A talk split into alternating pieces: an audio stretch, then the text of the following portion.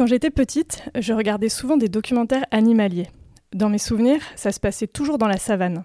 C'était des plaines infinies avec quelques arbres secs et on voyait toujours les mêmes scènes de lionnes qui chassent des antilopes et des vautours qui se repaissent de carcasses. C'était hyper exotique pour moi. Chez moi, la nature, c'était un peu de forêt, surtout des champs, et la ville, jamais très loin. Alors ces grands espaces-là, naturels, sauvages, ça faisait envie. Mais est-ce que ces films, ils représentent vraiment la réalité? Est-ce que cette nature sauvage existe réellement? Est-ce que c'est vraiment à nous, dans les pays du Nord, de la protéger, de la conserver?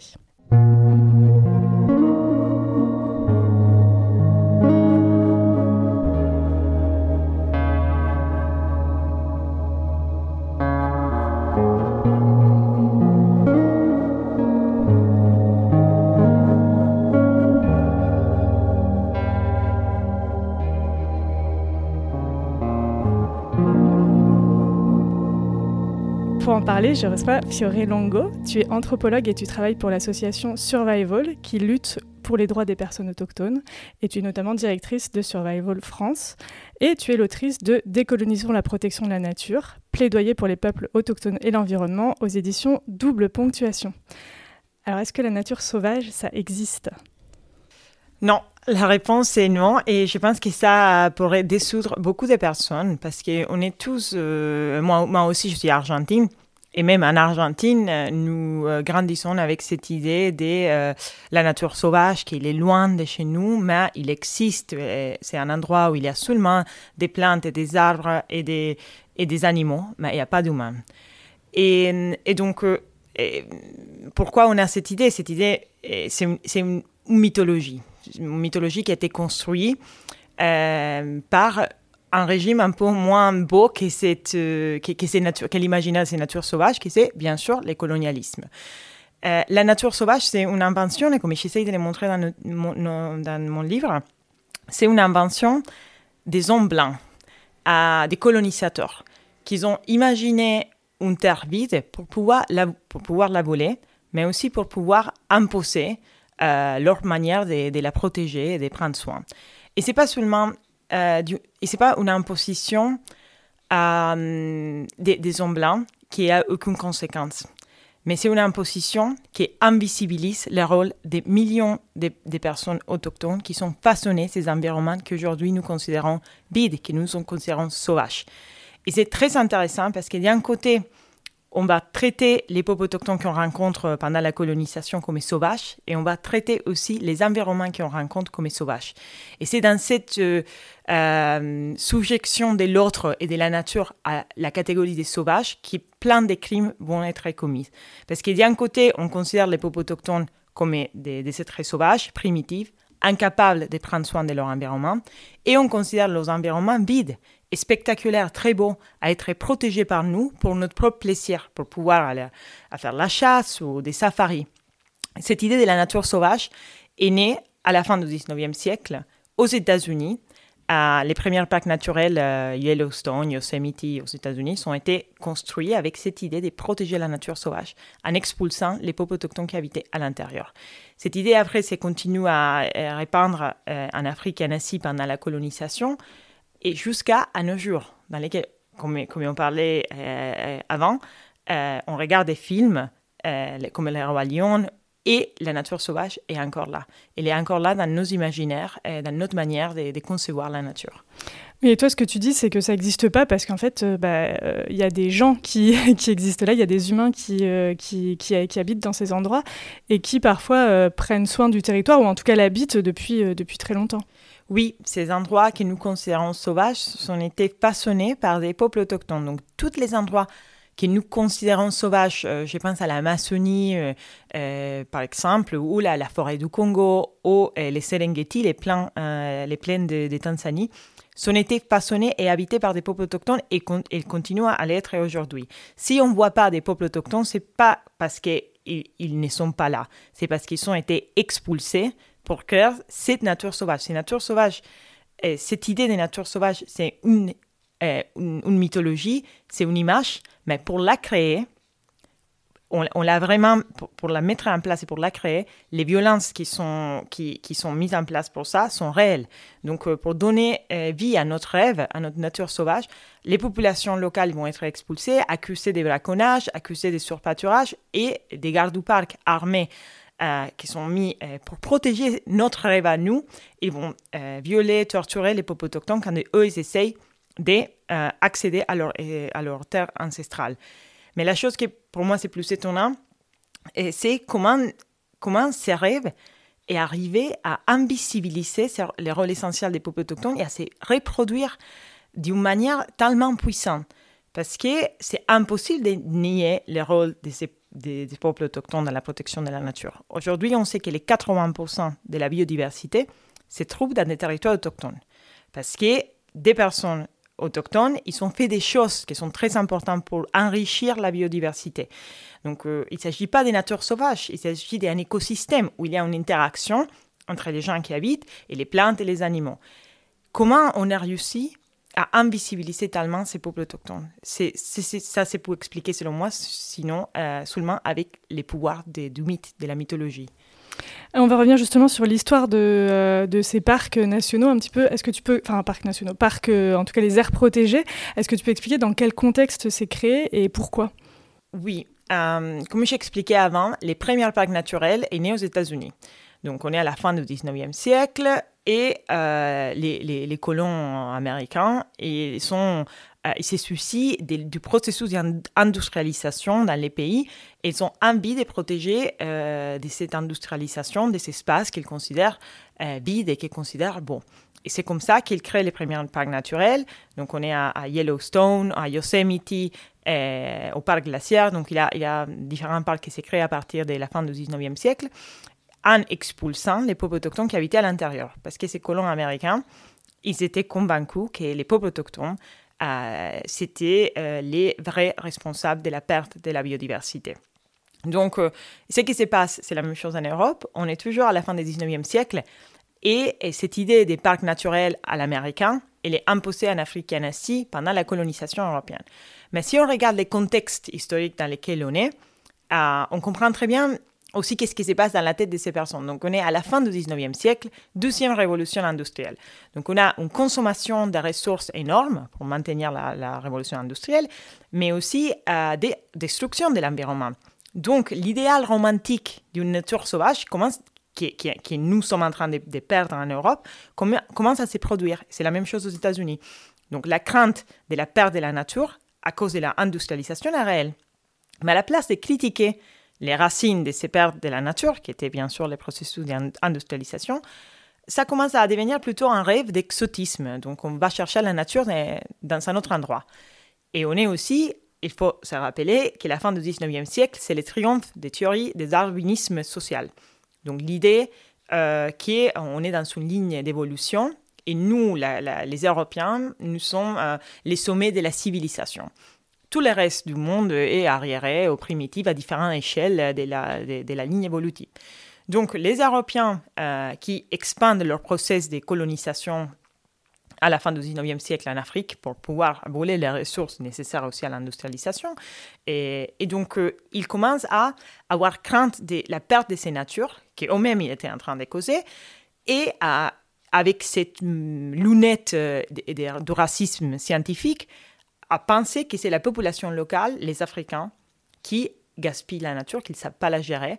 Et donc, euh, à côté des mines ou des, autres euh, sites d'exploitation économique, les Européens ils vont construire ces aires protégées pour maintenir la nature sauvage à, leurs, yeux, dans le sens que pour que eux, les Européens, ils puissent aller à faire des safaris, à chasser, parce qu'ils sont la, plusieurs de ces parcs naturels étaient des réserves de chasse en accusant la population locale de chasser des trop, de euh, gaspiller les ressources, de faire du surpâturage.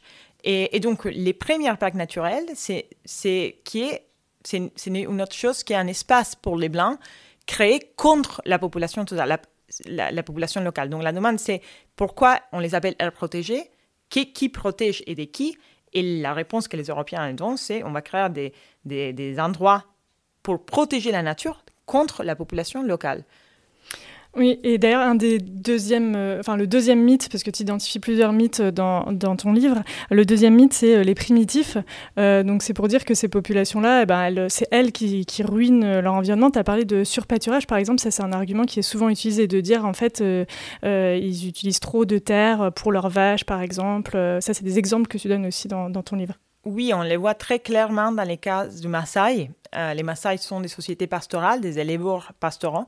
Euh, qui euh, portent à faire leurs euh, leurs moutons et leurs vaches, leur, leur, bétail des, des, longs kilomètres, des marches pour pouvoir suivre la saison des pluies dans son, un régime des pluies très extrême. Donc on a de la sécheresse extrême et de l'autre côté des pluies extrêmes. Donc les Maasai vont se déplacer avec leur bétail pour pouvoir s'adapter à ces climats très difficiles, et pour nous en tout cas. Et, c'est depuis des générations et des, années, des années, depuis la colonisation, que les Maasai sont accusés de détruire avec ces modes de vie qui est, ben, c'est vraiment soutenable et totalement résilient. Ils sont accusés de détruire l'environnement, de, de, faire beaucoup de pâturage, d'abîmer les sols. Euh, ça, sans aucune preuve scientifique, c'est seulement du racisme. Et au nom de ces surpâturages, ils ont été expulsés du Serengeti, c'était leur terre ancestrale. Serengeti, c'est un mot dans la langue Maasai, dans la langue Ma, qui signifie les plans euh, qui ne finissent jamais. Donc un, territoire infini. Et ils ont été expulsés de ce territoire, qui c'est l'image peut-être la plus euh, emblématique de ces natures sauvages pour les Européens. Il y a plein de touristes qui vont en Tanzanie à trouver ça. Ça, il y avait des Maasai. Ils ont été expulsés l'année dernière, donc juin 2022, c'est pas une histoire de la colonisation, ils ont été tirés dessous pour être expulsés de l'Oliondo. Et aujourd'hui, les gouvernements aussi, ils voulaient les expulser d'Ngorongoro. Et tout ça pour donner place à nos images. Créer des espaces de ces natures soi-disant sauvages pour que les touristes ils puissent aller là-bas. Il n'y a aucune preuve qui démontre que les Maasai détruisent leur environnement. C'est l'opposé. C'est pas par hasard que les endroits où ils habitent les peuples autochtones sont les plus riches en biodiversité. Et ça, c'est pas par hasard. C'est pas que les forêts sont été créées comme ça. Comme je l'expliquais, ce sont des espaces façonnés par les humains. Les Maasai, ils vont faire des choses pour les pâturages. C'est pas juste qu'ils vont faire paître leur, bétail. Donc, il y a toute une, connaissance sur la, comment faire euh, pousser l'herbe, euh, comment euh, brûler les terrains de manière qui maintient la fertilité pour faire pousser de l'herbe. Il y a toute une connaissance qui bien derrière et fait si que ces environnements sont tellement riches en biodiversité. Euh, il y a un autre exemple que tu donnes, c'est celui de la chasse, dont on a un petit peu parlé, euh, où globalement, quand c'est des blancs qui chassent, c'est considéré comme quelque chose d'assez noble, mais par contre, quand c'est des populations euh, locales qui chassent, bah, ça pose problème, c'est du braconnage.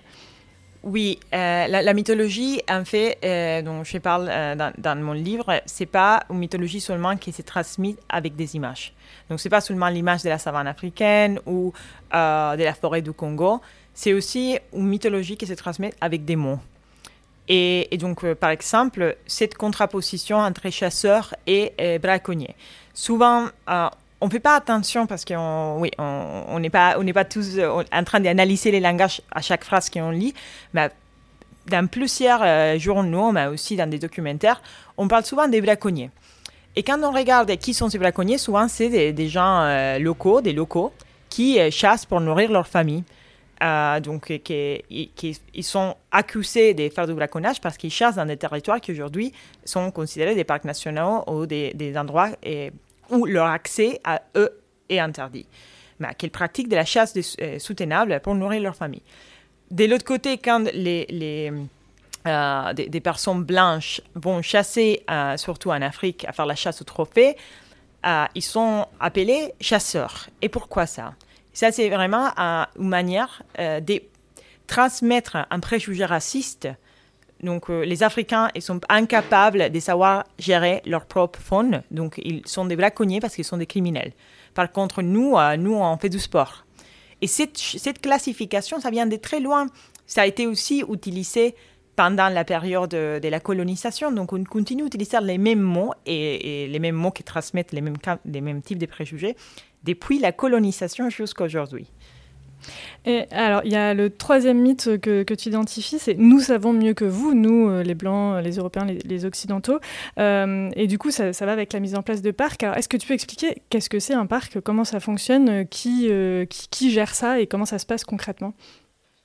La réponse à cette question est, est, est, un peu complexe parce que hum, ce que j'essaye de montrer, c'est qu'un parc n'est pas un parc de la même manière ici en, Europe. Donc on, parle, euh, moi je suis partie à Paris, mais et un parc en Afrique ou en Asie euh, en tant que continent. Donc euh, et ça c'est à cause de ce type de racisme, ce type d'histoire coloniale. Et donc ça c'est une des choses que j'essaye de montrer. L'idée de protéger la nature et de la enfermer dans un parc n'a pas les mêmes connotations et ici, les, mêmes impacts réels, les mêmes conséquences ici qu'ailleurs. Parce que, euh, avant tout, les parcs étaient un instrument de la colonisation. Donc, euh, en Afrique et en Asie, c'est resté comme ça. C'est un instrument, c'est une manière des Européens de voler les terres des peuples autochtones ou des, autres populations locales pour faire, pour faire leur propre intérêt, pour mettre en place une image de la nature qui, eux, ils aiment et, pas les populations autochtones. En Europe, ça ne se passe pas de la même manière parce que l'histoire du colonialisme est différente. Donc aujourd'hui, en Europe, on ne peut pas créer un parc, on peut pas, en tout cas c'est très difficile, de créer un parc qui euh, ne respecte pas les droits des personnes. Euh, donc ici, on ne les ferait pas. On ne peut pas euh, tirer des sous à des gens parce qu'ils entrent dans un parc. Un parc en Europe, dans plusieurs cas, comme je dis, pas, je généralise un peu, mais euh, les gens, ils peuvent vivre à l'intérieur. Les activités sont limitées, mais pas de la même manière. Par contre, en Afrique et en Asie, on ne peut pas comprendre les parcs si on qu'est-ce que un parc si on ne comprend pas l'histoire de la colonisation. Un parc en général, aujourd'hui, défini comme la définition officielle de l'organisation euh, international de la conservation de la nature, euh, c'est un, euh, un, terrain qui a été séparé, donc des, des autres, des, mis de côté, je veux un terrain qui a été mis, mis de côté pour l'objectif spécifique de la protection de la nature. Donc, dans lesquels les autorités ils disent ici, on ne peut rien faire, aucune activité humaine pour, pour, pour, arriver c'est juste pour protéger la nature. Bien sûr, il y a différents types de catégories de parcs. Donc, il y a les parcs dans lesquels aucune activité humaine est possible. Il y a les autres parcs dans lesquels euh, les tourismes, la recherche scientifique ils sont possibles. Euh, mais la majorité des parcs sont des, parcs du type euh, des, des, premières catégories dans lesquels les activités humaines, même soutenables, ne sont pas possibles. Par contre, la recherche et le tourisme, oui. Et cette catégorisation, c'est pas neutral ou scientifique. Ça vient de la période coloniale et de la fin de la période coloniale pendant l'indépendance. Parce que là, c'est où les jeux euh, deviennent difficiles. Si, comme j'ai essayé de l'expliquer, les Européens étaient convaincus que les Africains détruisaient la nature, comment maintenir les parcs, comment maintenir la nature après l'indépendance? Et en même temps, comment convaincre les leaders africains qu'un instrument de la colonisation comme les parcs, qui c'était des espaces blancs, comment et on peut les convaincre qu'ils sont des choses utiles. Et c'est comme ça que les mythes de euh, si vous maintenez les parcs en place, on va vous donner de l'argent parce que les touristes ils vont arriver et ils vont aimer vos animaux et vous allez avoir de l'argent, commencent à se mettre en place. Et donc, on est passé du parc instrument de la colonisation à les parcs instruments de l'économie capitaliste. Donc aujourd'hui, avoir un parc, euh, il vient un peu euh, promu comme euh, vous allez avoir un parc national et ça va vous amener du tourisme et les gens ils vont gagner de l'argent. Et, donc les définitions des parcs même, ils changent dans l'histoire, mais ce qu'on voit, c'est que souvent c'est un, un, espace, en fait on l'appelle un espace blanc. C'est comme un un espace dans lequel la population locale elle peut pas entrer, sinon en tant que chauffeur, euh, aujourd'hui des jeeps pour les touristes, donc dans lesquels vivre la, nature comme elle la vivait avant, c'est interdit. C'est un espace qui est fait pour les loisirs euh, des élites. Donc pour aller à chasser ou pour aller à voir la nature, mais pas pour vivre avec la nature, comme c'était le cas pour les peuples autochtones. Et c'est géré par qui ces parcs? Souvent, ces parcs sont gérés par euh, des grandes ONG de protection de la nature ou en collaboration avec les gouvernements ou toutes seules, donc selon le type de management des l'air protégés. Au bassin du Congo, par exemple, on voit de plus en plus des parcs qui sont gérés directement par les ONG comme je dis, des fois en coopération avec les États, mais pas souvent. Et donc, on parle des grandes ONG de protection de la nature comme WWF, comme euh, African Parks, comme euh, Wildlife Conservation Society, donc des grandes ONG de protection de la nature. Et quand eux, ils ne les gèrent pas directement, quand même, ils sont responsables de euh, la logistique. donc du caractère opérationnel. Donc les aires protégées ne pourraient pas marcher sans ces ONG internationales c'est aussi cette, euh, euh, ces, changements entre les aires protégées gérées par la colonisation, les aires protégées gérées par les États, jusqu'à arriver à les aires protégées gérées par les ONG, c'est aussi partie de cette histoire euh, des passages du colonialisme à l'exploitation capitaliste de ces natures à travers les aires protégées. Aujourd'hui, on pense que c'est beaucoup mieux que c'est les ONG qui gèrent la nature, parce que bien sûr, encore aujourd'hui, le racisme nous, nous fait penser, ou fait penser à notre politicien, que les Africains ne sont pas capables de gérer leur environnement et que c'est beaucoup mieux s'il y a des WWF qui gèrent la nature parce qu'ils euh, ils vont savoir quoi faire, ils ne vont pas voler leur argent. Et ça aussi répond bien sûr à un préjugé.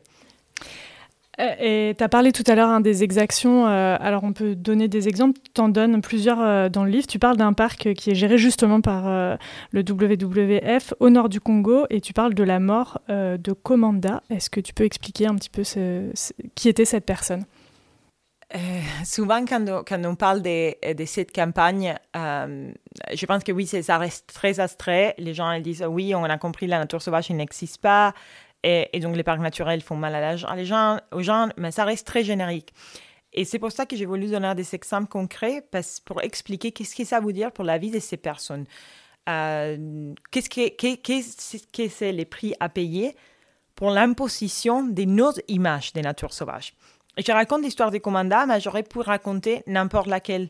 Depuis, j'ai recueilli des milliards, des dizaines d'histoires euh, des violations des droits de l'homme, parce que comme je l'expliquais, dans les parcs, une fois créés, donc ces parcs qui sont soutenus euh, euh, logistiquement, mais financièrement par les ONG occidentales, et une fois créés les parcs, souvent, ce qui arrive, c'est la militarisation. Donc, une fois les parcs créés, il faut les protéger.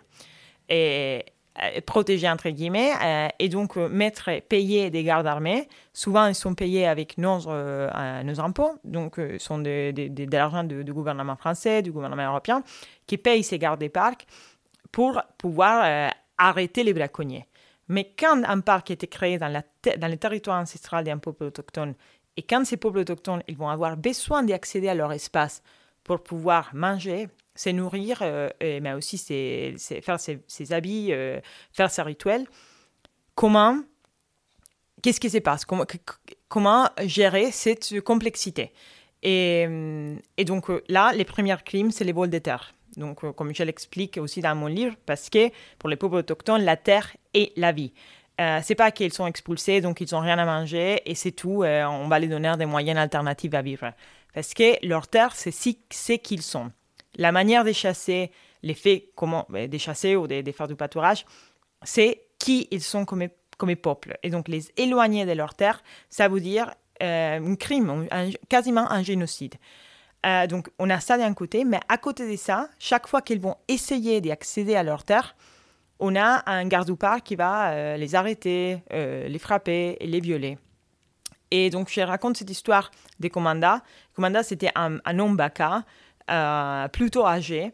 Euh, donc on ne sait pas l'âge, euh, c'est très difficile pour les chasseurs-cueilleurs, mais en voyant ces, images, je pourrais dire qu'il il était plutôt âgé et qu'elle était arrêtée une nuit sans aucune preuve avec deux de ces, des, des, des, des, autres bacas accusés du braconnage. Et donc les, les gardes armés payaient et géré par les WWF, donc avec des jeeps, avec les logos de WWF, ils sont arrivés dans la nuit, ils sont prélevés de leur des petites habitations, lui et ses deux euh, amis, euh, Baka, ils ont été accusés du braconnage, euh, frappés violentement par ces gardes du parc, qui les ont fait signer des papiers. On parle des chasseurs-cueilleurs, ils sont souvent ils ne savent pas lire ni écrire, en disant si, vous, nous dites que vous avez tué les éléphants, on va vous laisser lire. Ils ont dit oui, on a tué les éléphants et ils les ont mis en prison. Et là, dans la prison, il y a toute une autre série de tortures parce que euh, je vous laisse juste imaginer qu'est-ce que c'est une prison, une prison de ce type euh, au Congo. Euh, donc, ils ont été frappés et violés par les prisonniers et les, autres prisonniers. Et, quand le commandant est sorti de la prison, il est, mort après quelques jours par ces, ces violences terribles. Et, ça, comme j'ai dit, c'est une des histoires, je ne savais pas lesquelles choisir. Euh, il y a plein de ces histoires. Il y a aussi des histoires horribles, des, des, viols euh, des gardes du parc à des femmes. Et comme je l'explique, euh, je raconte ces histoires, toutes ces histoires, parce que je pense que c'est très difficile sinon pour les gens de comprendre qu'est-ce qui se passe vraiment dans ces parcs. Quel est le prix que nous faisons payer aux autres pour mettre en place ces images de nature sauvage qui ne protègent pas l'environnement parce qu'on continue à les détruire avec notre consommation et qui par contre détruit aussi la vie de ces peuples et de ces personnes autochtones qui euh, n'ont rien fait et qui surtout ils n'ont pas du tout bah, détruit l'environnement ou fait quel que ce soit pour les détruire. Oui, tu parles aussi de. Ben, as parlé de l'expulsion des terres et aussi de comment parfois même il y, a des, y a des barrières qui empêchent les gens de venir ou les, ou de les vaches de pâturer. Et donc il y a une espèce de. Euh, je crois, je sais pas si tu utilises le mot, je me souviens pas, mais d'apartheid en fait entre d'un côté euh, les riches touristes blancs et euh, de l'autre les peuples autochtones qui sont de plus en, enfin expulsés de plus en plus loin, quoi. J'ai utilisé les mots, euh, les mots apartheid en fait parce que c'est la chose qui me... En fait, c'est, nous, on ne l'utilise pas en tant qu'association, mais c'est une réflexion à moi euh, qui, en voyageant surtout au Kenya, en Tanzanie, euh, dans lesquelles la, la, division entre, entre les espaces entre les blancs et les non-blancs, c'est très clair et, et beaucoup plus beaucoup plus manifeste, dans le sens qu'au Congo, bah, bien sûr, il a, il a ses expulsions, ses violences terribles, mais il a moins de touristes à cause de l'instabilité politique de la région. Par contre, au Kenya et Tanzanie, c'est vraiment les endroits de nos rêves, des vacances, des voyages, des, rêves. Et donc, euh, c'est là-bas où j'ai pu constater ces, ces, milliards de touristes qui vont accéder dans ces espaces pour faire des photos avec des jeeps et, et Ngorongoro, qui c'est un des endroits plus beaux que j'ai vu dans ma vie. C'est il y a 250 véhicules par jour qui arrivent tous les temps à chercher des touristes. Et, les hôtels qui sont construits à l'intérieur des déserts protégés pour accueillir les hôtels d'un luxe extrême. Et de l'autre côté, par contre, les peuples autochtones avec leurs vaches, qui sont expulsés pour, pour être qui ils sont, qui vivent dans une manière totalement soutenable. Et ces touristes, en plus, ils arrivent en avion, donc avec tout l'impact climat. Et donc, ces divisions de l'espace, des fois vraiment avec des, euh, des clôtures électrifiées euh, entre la terre qui appartient aux riches et qui est au nom de la protection de la nature, en plus, ces divisions, c'est pour ça que je l'ai dit, l'apartheid vert. Donc, c'est cette terre qui appartient aux riches et auquel euh, l'accès à la population locale est interdit, et de l'autre côté, la population locale qui finit dans des endroits de plus en plus petits. Donc, on, on, parle, comme j'ai dit, des personnes qui vivent de la terre, donc ils ont besoin d'espaces énormes et donc ils habitent dans des espaces de plus en plus réduits et ils payent les conséquences d'une destruction de l'environnement et du changement climatique qui ne sont pas causés. Et tu as parlé tout à l'heure de l'évolution un peu entre le, colonialisme vert et le capitalisme vert, parce que ça, c'est un petit peu, euh, enfin, c'est plus récent, euh, le fait qu'il euh, faut, avec l'idée du développement durable, en fait, et il faut du coup apprendre à ces populations à être productifs, à être dans le développement durable. Est-ce que tu peux expliquer un petit peu comment ça se traduit concrètement?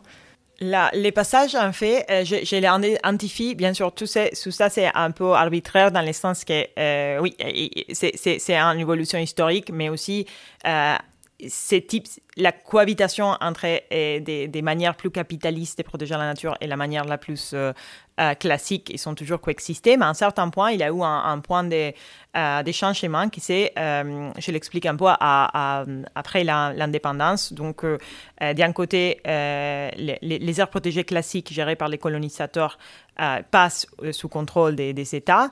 Et, et, petit à petit, on commence à. Les Européens ex-colonisateurs essayent de convaincre les Africains à protéger la nature pour pouvoir recevoir des touristes, donc de l'argent. Et, à, un certain point, dans les années 80 et 90, l'idée que les États, les États, ils sont absolument incapables de gérer n'importe euh, quoi euh, s'impose. Donc, on est dans les années de la néolibéralisation. Et donc, petit à petit, les ONG commencent à prendre place en disant, nous, on est plus efficace, on est des acteurs privés. Euh, et au même temps, il existe cette idée que les marchés vont tout nous sauver. Donc, l'Union soviétique a collapsé. Euh, donc, euh, le capitalisme, euh, c'est un peu la seule manière, c'est les fins de l'histoire, non? Ils disent toujours. donc, il n'y a aucune autre manière de vivre qui soit, soit victorieuse. Donc, il faut que tout le monde s'adapte à ça et les marchés vont nous sauver de tous nos problèmes. Donc, on va privatiser les écoles, on va privatiser les hôpitaux et on va privatiser la protection de la nature. Donc, il passe d'être les domaines des, des États indépendants être les domaines des ONG, les domaines des millionnaires. Et petit à petit, l'idée, c'est euh, on, les fait pour eux. Donc, euh, euh, c'est pas qu'on va imposer ces aires protégées seulement pour nous, qui, en tant que riches touristes, on va aller là-bas, mais c'est aussi pour les peuples autochtones et pour les populations locales parce qu'ils vont gagner de l'argent à travers ces natures. Aujourd'hui, on est à l'extrême de ça et on est dans la totale capitalisation, financiarisation de la nature. Donc, c'est pas seulement les parcs naturels qui va à produire de l'argent, mais on dit aussi à la population locale, tout ce que vous avez euh, pour, être euh, capitalisé, donc pour être euh, mis dans les marchés. Aujourd'hui, avec les crédits de carbone, par exemple, l'idée c'est protéger votre nature, vos arbres, et vous pouvez vendre les crédits de carbone à des entreprises plus loin. Et tout ça, c'est très, très, très inquiétant parce que et à, la, base, et c'est inquiétant mais en même temps c'est surréaliste, parce qu'à la base de la destruction de la nature, on a ce type de mécanismes. Donc euh, l'effet qu'aujourd'hui on détruit tout, c'est à cause du fait qu'on a mis un prix à tout. Donc on, on détruit nos ressources naturelles parce que les ressources naturelles sont un prix dans les marchés. Et on les détruit, on les exploite pour les profits. Et donc, euh, c'est contradictoire de penser que ces mêmes profits et cette même mentalité des profits va pouvoir sauver n'importe quoi. En plus, en sachant que souvent ces aires protégées, donc même dans les cas très concrets, il amène absolument rien à la population locale. Donc il y a quelqu'un qui s'enrichit, très peu de personnes, et, la majorité des personnes, ils ont été déprivées de leurs moyens de subsistance. Avant, il était autosuffisant et aujourd'hui, ils sont euh, des servos euh, dans des hôtels de luxe dans lesquels ils gagnent absolument rien, ou des chauffeurs. Et la question fondamentale, est-ce que ces personnes, ils voulaient ça ah, personne ne se la pose. Donc, on, pense que euh, tout le monde veut notre manière de vivre, tout le monde veut vivre avec de l'argent. Et c'est cette, imposition, comme je l'ai dit, du capitalisme vert c'est très très similaire à la colonisation. Donc euh, on ne pose pas la question aux gens qu'est-ce qu'ils veulent, on assume que nous on est les sommets de la civilisation, que notre mode de vie c'est le meilleur euh, choix possible et on continue à ne pas nous interroger sur les racines du problème. Il y a un exemple que tu donnes que j'ai trouvé très marquant euh, dans le livre, c'est euh, le Northern Rangelands Trust, euh, où donc c'est un parc, un conservatoire privé. tu racontes que c'est une famille de colons au départ qui avait ce parc. Ensuite, enfin voilà, c'est devenu privé, et puis que bah, ça a une influence sur un territoire qui est absolument énorme. Est-ce que tu peux expliquer un petit peu, développer là-dessus? Oui, l'histoire des NRT, c'est absolument fascinant et, aussi euh, un peu dramatique, dans le sens qu'on on trouve euh, tous les problèmes de la protection de la nature aujourd'hui.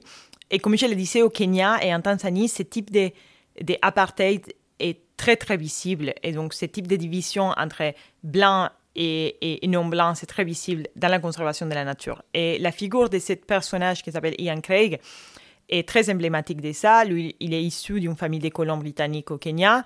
Euh, qui habitaient dans des territoires brûlés aux peuples autochtones et donnés par la couronne britannique dans les années 20 à des familles euh, de l'élite britannique. Euh, donc, sa famille, il avait un ranch, je ne sais pas comment dire en français. ouais, un ranch. Oui. un ranch où il pratiquait l'élevage. Et lui, petit à petit, bah, à un certain point, l'élevage commence à être moins, à amener moins de profits et il décide de les transformer dans un endroit pour des rhinocéros. Donc il s'est fait amener des rhinocéros de partout et il les met à l'intérieur et construit ces conservatoires euh, qui commencent à profiter beaucoup parce qu'il a des touristes qui viennent, il a même des, membres de la couronne britannique comme les princes Williams qui vont les rendre visite. Et, donc, lui, il décide que ces modèles, c'est une idée géniale et essaye de convaincre les sociétés pastorales les éleveurs pastoraux qui habitent dans des régions du nord du Kenya depuis des générations de faire la même chose. Donc, laissez de côté une partie de votre terre pour les animaux sauvages. Euh, on va créer des conservatoires et vous allez voir, ils vont venir des touristes avec de leur argent. Et, et comme toujours, petit à petit, les, les éleveurs pastoraux, ah, il y a peut-être quelqu'un qui a accepté, donc parce qu'ils pensaient, ils pensaient qu'ils ils allaient recevoir beaucoup d'argent, mais la majorité, ils sont juste perdus des terres du pâturage et euh, ça veut dire pour ces conservatoires, et donc euh, qui, a, euh, qui a rendu impossible la continuité de leur manière de vivre et de la autosuffisance. Et donc la chose qui est plus plus folle, c'est que ils se sont, Yann Craig ne s'est pas arrêté juste à créer ces conservatoires dans des terres, comme j'ai dit, des pâturages, mais il a aussi commencé un projet de crédit de carbone. Donc l'idée, c'est comme les l'idée raciste, c'est toujours la même. Les éleveurs pastoraux, ils détruisent leur environnement à cause du surpâturage et donc euh, ils sont en partie responsables du changement climatique. Donc si on les laisse, on les dit, on les explique où faire du pâturage, ou faire battre leur, leur, bétail, et l'herbe va pousser euh, plus parce qu'elle va, pas être, va pas être détruite par les vaches. Et donc, cette herbe en plus, il va stocker plus de carbone dans les sols et on peut vendre ces crédits de carbone en addition, en surplus dans les marchés financiers. C'est totalement, totalement la folie, mais cette folie a un prix parce que euh, Netflix et Meta et des autres entreprises, ils ont acheté déjà ces crédits de carbone. Donc, juste pour résumer, les éleveurs pastoraux sont accusés d'une destruction de l'environnement et du changement climatique qui ne sont pas causés du tout. Ils perdent leur territoire pour créer des conservatoires et en plus, euh, de ça, il y a quelqu'un, un ex-colon qui fait, et, son organisation qui vend des millions en vendant à des compagnies qui polluent et détruisent l'environnement vraiment des crédits de carbone et ces compagnies peuvent dire nous on, on, compense nos émissions. Et ça semble totalement folle, cette idée, c'est totalement folle. Mais en fait, c'est ce qui se passe en, réalité. Donc, euh, nous, on a, on beaucoup documenté sur ça, on a parlé avec des personnes, on a fait des recherches approfondies. Et ça, c'est la vérité, c'est ce qui se passe dans les terrains. Et donc, euh, ces peuples autochtones du nord du Kenya, ils sont les plus impactés à cause du changement climatique, euh, car le changement climatique a exacerbé la sécheresse, qui est terrible au nord du Kenya.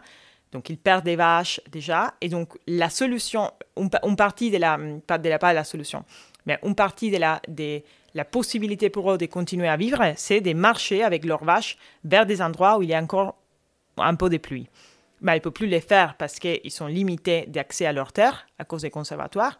Et ils payent aussi les fausses solutions au changement climatique parce qu'ils sont encore plus limités pour produire des crédits de carbone qui servent absolument à rien parce qu'ils ne sont pas en train de compenser les émissions.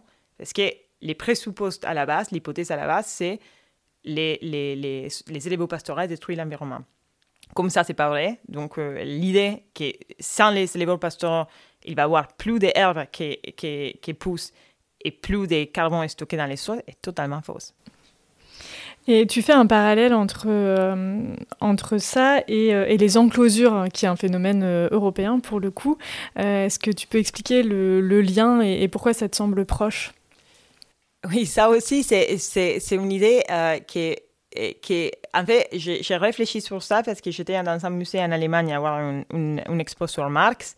Et euh, j'ai vu une peinture euh, d'une femme en Allemagne qui a été arrêtée. je me rappelle, c'était la fin du 19e siècle. Elle était arrêtée euh, parce qu'elle recueillit du bois dans, des, du bois dans son bois. Et elle était arrêtée par la garde forestière de l'époque. Et, et l'image de cette femme, elle m'a rappelé l'image, des, centaines d'images que j'avais déjà vues, euh, n'étaient pas des images, c'était des gens réels, arrêtés comme ça pour faire la même chose, pour aller dans des bois euh, des forêts d'usage commun pour prendre des choses dont ils avaient besoin pour vivre. Et donc, euh, j'ai commencé à étudier, à réfléchir sur comment ce phénomène d'enclosure, c'est un, un, phénomène qui est arrivé, alors, qui s'est développé au cours du temps, j'ai mis à partir du Xe siècle, mais il avait déjà un peu de ça avant, euh, donc, euh, et, qui a, commencé à avoir pied à partir du Xe siècle et euh, dans lesquels les, les, les, toutes les terres à usage commun en, Angleterre donc, où les, bergers pouvaient aller faire paître leur, leur bétail ou à recueillir du bois. Tout ça a été privatisé. Et, ces activités ont été criminalisées. Aujourd'hui, on, a un peu un retour sur ça. Il y a toute une bataille énorme en Angleterre contre les bergers et aussi un peu en France. Euh, donc, on n'est pas trop loin de ce type de, de, mentalités. Et, mais c'était un peu euh, cette idée qui m'a fait penser, en fait, on est. Euh, on est dans la même dynamique, donc on est dans l'idée que privatiser la terre de, cette privatisation des terres, de cette criminalisation des, des, pratiques de vie différentes par rapport à la, société industrialisée, mais là aussi dans cette euh, négation du partage euh, des valeurs euh, qui sont différentes par rapport à celles de la société capitaliste. Et comme ces phénomènes d'enclosures a en partie contribuer au développement de la société capitaliste et de la révolution industrielle, parce que plein de ces personnes qui ont été expulsées sont après finies à travailler dans des usines.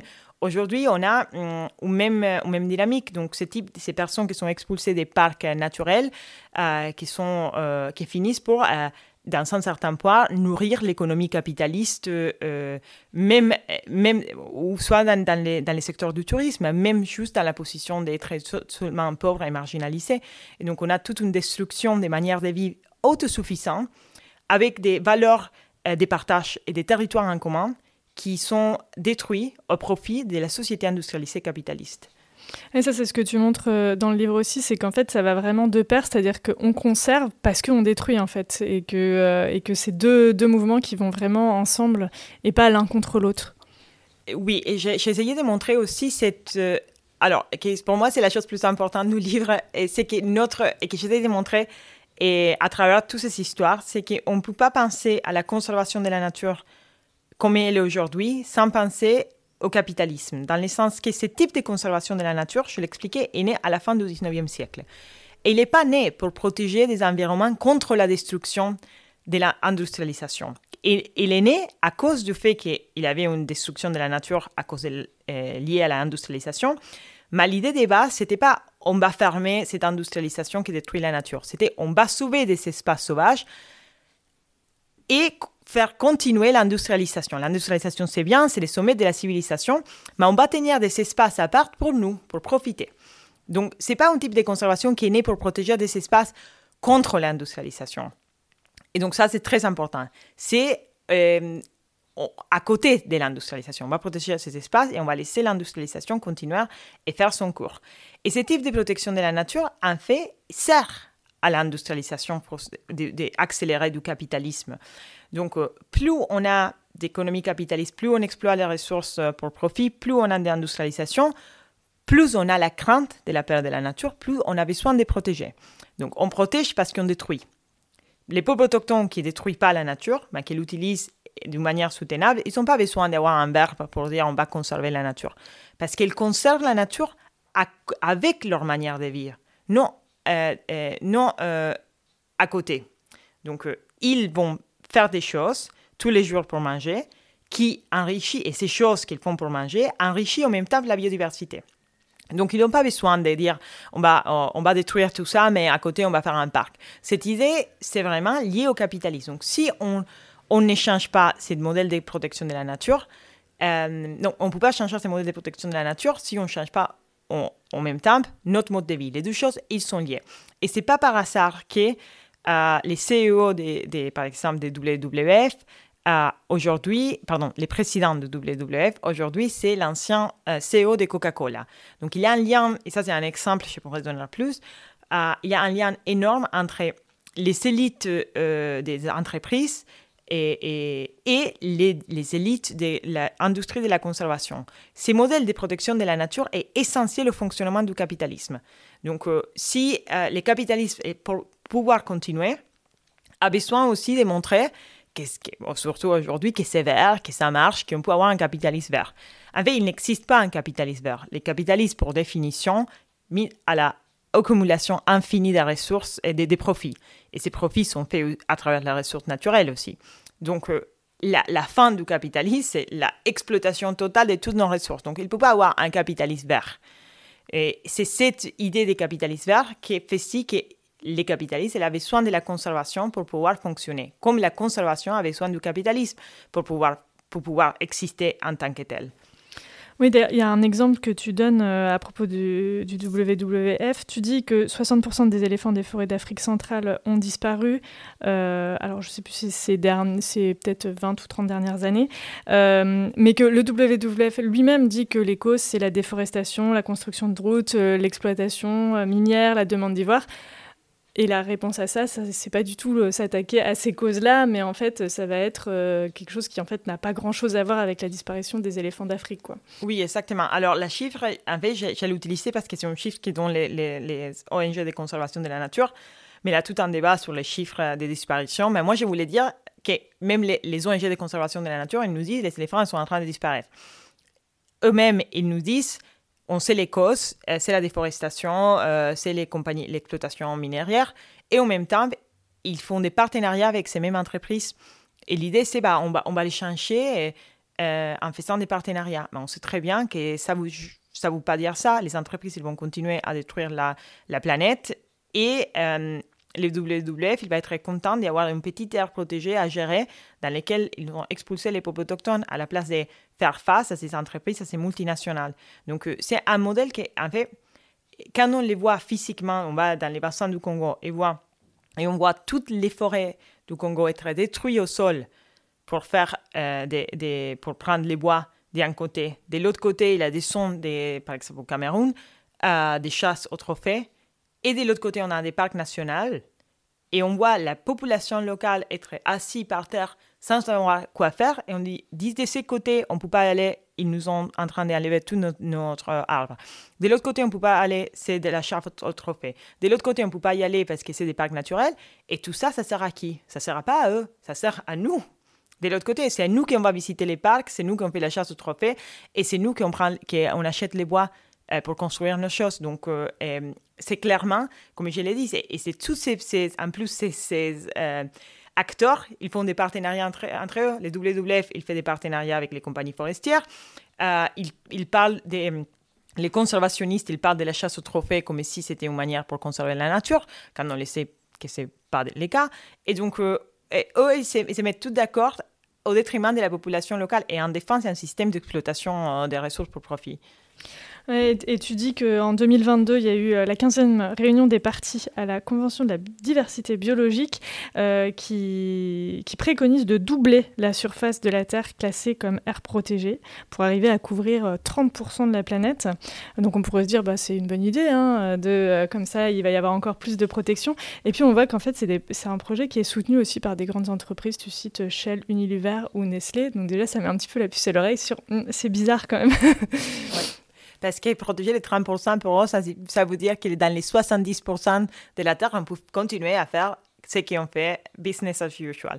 Et la chose plus intéressante, c'est que ce type d'idée de 30%, c'est en fait c'est un slogan du marketing. Ça a été conçu dans une boîte, alors je n'ai pas la, preuve, donc euh, ben, ça a l'air d'être conçu dans une boîte des, euh, euh, des public relations.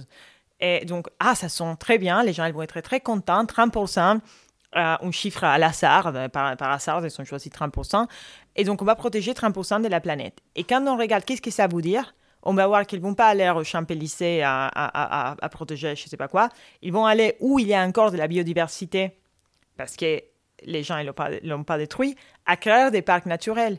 Et donc là-bas où ils habitent, les personnes qui ont moins contribué à la perte de la biodiversité. Donc, et dans l'autre 70%, on continue à détruire la planète. En plus, ça c'est maintenant avec les changements climatiques, en, plus, c'est absolument absurde parce que même si on protège les 30% et dans les 70%, on continue à faire ce que nous faisons, les changements climatiques, il va avoir un impact aussi sur ces 30%. On les voit aujourd'hui dans les aires protégées au Kenya, les animaux sont en train de mourir à cause de la chaleur. Donc, euh, on ne peut pas avoir on peut pourcentage des, changements. Le système, il doit être 100% revu et changé. Et on ne va pas avoir de solution facile pour en sortir de ça. Donc, une solution magique, on va juste créer des 30% de, je ne sais pas où pour protéger la biodiversité. Et ici, en France, on peut continuer à faire comme si rien se passe. c'est trop facile pour être vrai. C'est pas vrai. Ils sont en train de nous tromper pour pouvoir continuer à faire ce qu'ils font, c'est-à-dire l'exploitation de toutes les ressources de la planète. Qu'est-ce qu'on peut faire alors, nous, dans les pays du Nord? Et est-ce qu'il faut qu'on fasse quelque chose? Oui, il faut faire quelque chose. Je pense qu'aujourd'hui, avec la chaleur, on se rend très bien compte de l'impact que le changement climatique il a. Euh, sur notre vie, les changements climatiques, la perte de la biodiversité aussi. Donc, euh, euh, je pense qu'il a de plus en plus conscience sur les crises environnementales. Et c'est pour ça que les risques des fausses solutions, c'est aussi énorme. Parce qu'aujourd'hui, on se rend tous compte qu'on ne peut pas continuer comme ça. Et donc, les fausses solutions, euh, comme les aires protégées, comme les crédits de carbone, commencent les voitures électriques, combien euh, continuent à pousser.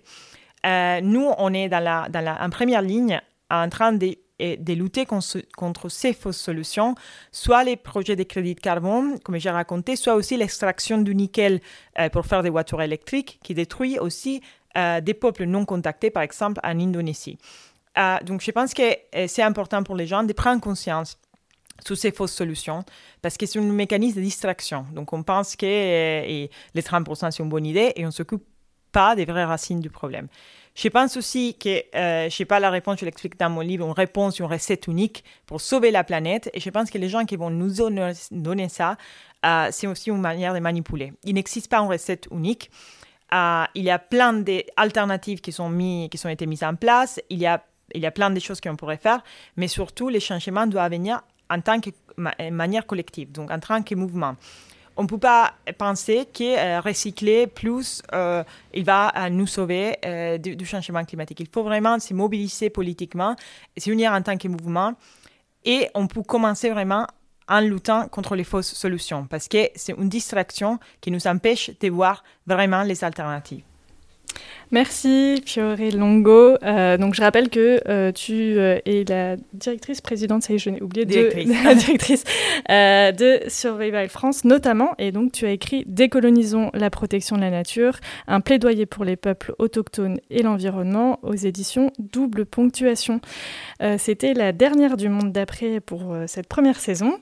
on se retrouve à la rentrée. Merci Kyo pour la musique. À bientôt. Merci.